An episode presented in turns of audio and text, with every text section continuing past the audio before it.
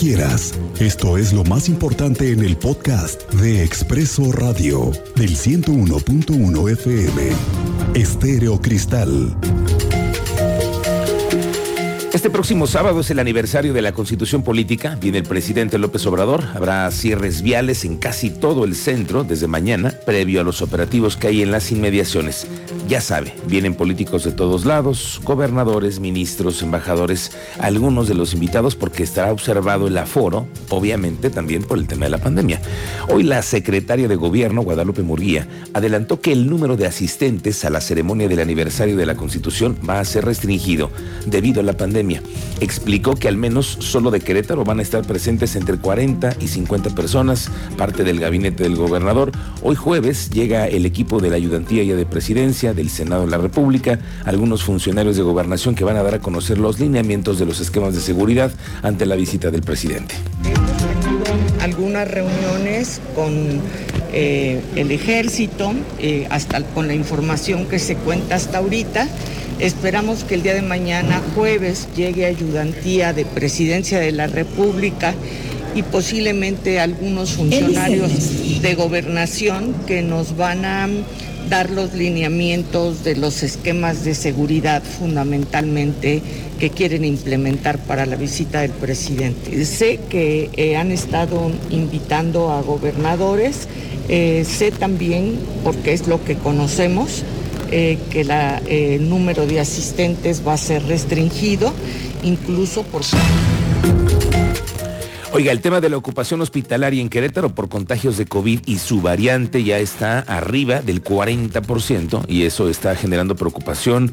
Se está analizando modificar el semáforo en caso de que no bajen los contagios. Ya hay una fecha límites. Tú la tienes. Cuéntanos, Andrea Martínez. Muy buenas tardes. Bienvenida. ¿Qué tal Muy buenas tardes y a todo el auditorio. Así es, habría un cambio del escenario A al escenario B si no bajan los contagios de COVID-19 de aquí al 15 de febrero en el estado de Querétaro. Esto lo advirtió el día de hoy el gobernador de Querétaro, Mauricio Curi González. Esto luego de que la ocupación hospitalaria en general alcanzó un 41% en la entidad y pues bueno, en ese sentido precisó que de no bajar el número de casos positivos, se tendrán que tomar decisiones, pues primero es la salud de los queretanos.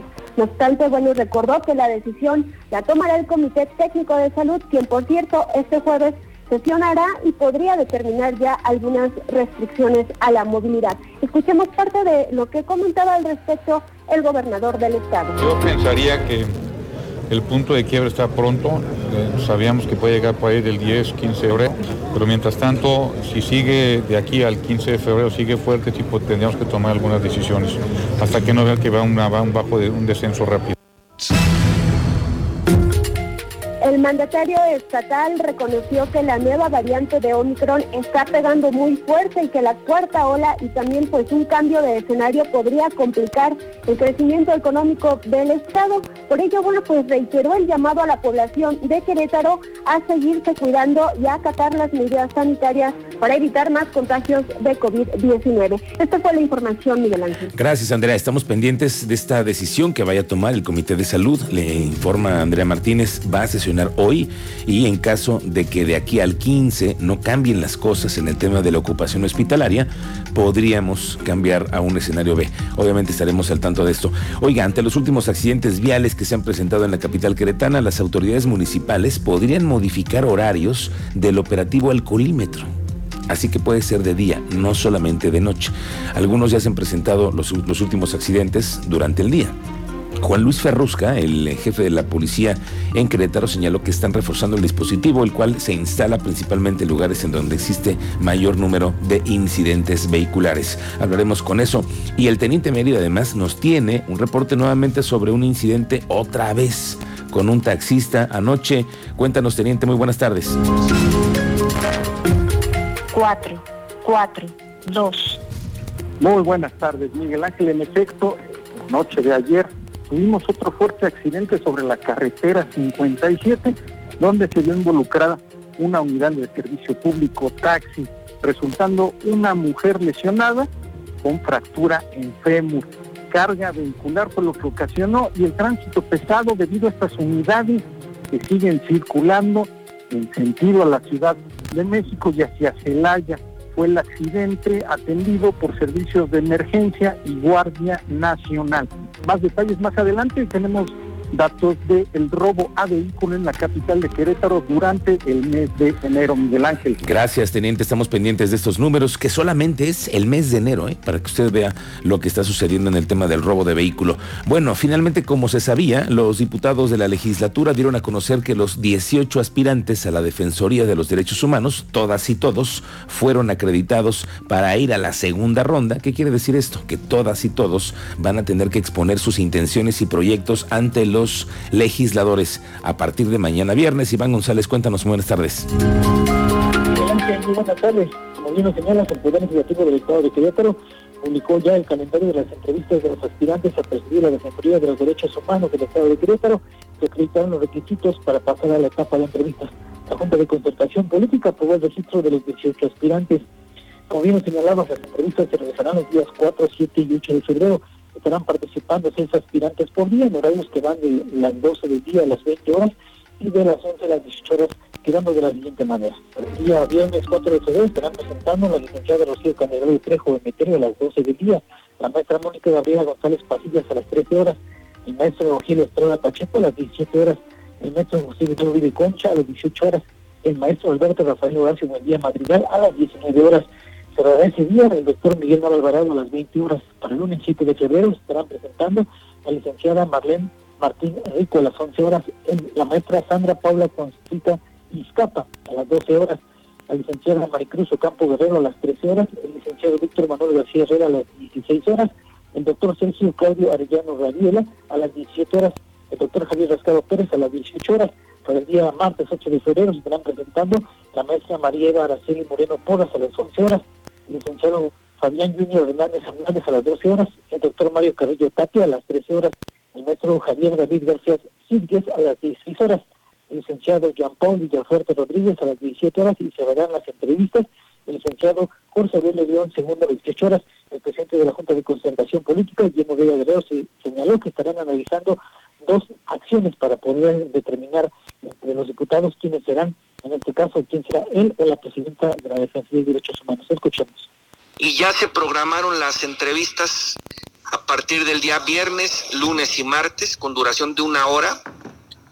Se van a llevar a cabo seis entrevistas por día y se hará en el orden en el que se registraron los aspirantes. Básicamente van a versar estas entrevistas sobre dos temas. El primero es sobre eh, las motivaciones, la, el motivo, la razón de por qué quiere cada uno de ellos ser el próximo presidente o presidenta de la Defensoría. Y dos, sobre cuál sería el plan de trabajo que pondrían en marcha en caso de resultar electos.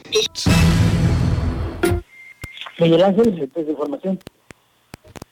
Gracias Iván González, estamos pendientes. Vamos a ver también cuántos diputados asisten a estas eh, pláticas que van a tener estas intervenciones, todos y todas las que van a eh, participar en este proceso para la Defensoría de los Derechos Humanos. En tanto que la actual defensora, ya en sus últimas declaraciones en el cargo, se refirió a los hechos que se registraron en Pedro Escobedo con elementos de la Policía Municipal, en donde chocaron contra dos civiles dejándolos lesionados. Roxana Ábalos, la presidenta de la Defensoría de los Derechos Humanos, comentó que la queja seguirá aunque ella deje el cargo.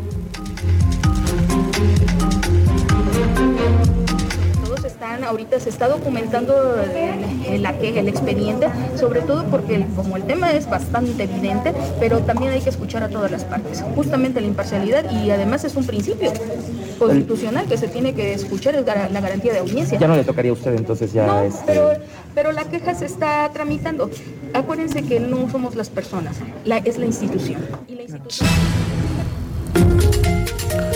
Bueno, los contribuyentes en Corregidora están pagando su predial y poniéndose al día. Hay un reporte del alcalde de Corregidora, Roberto Sosa, que nos dice que incrementaron casi 15% la recaudación solamente en el mes de enero.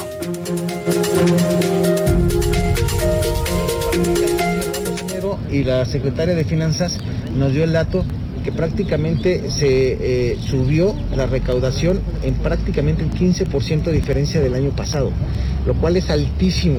Y esto habla, únicamente habla, de que los ciudadanos y las ciudadanas, los vecinos del municipio de Corregidora, cuando salen de sus casas encuentran los servicios, ven sus impuestos trabajando, la luminaria, la calle barrida, la calle limpia, podada, pintada, la policía cerca, el parque digno, programas sociales, becas, apoyo a mujeres, apoyos a adultos mayores. Los impuestos de corregidora están a disposición de la gente y lo único que hacemos nosotros es administrarlo. Entonces fue un gran dato, un gran número, estoy muy y agradecido con la gente.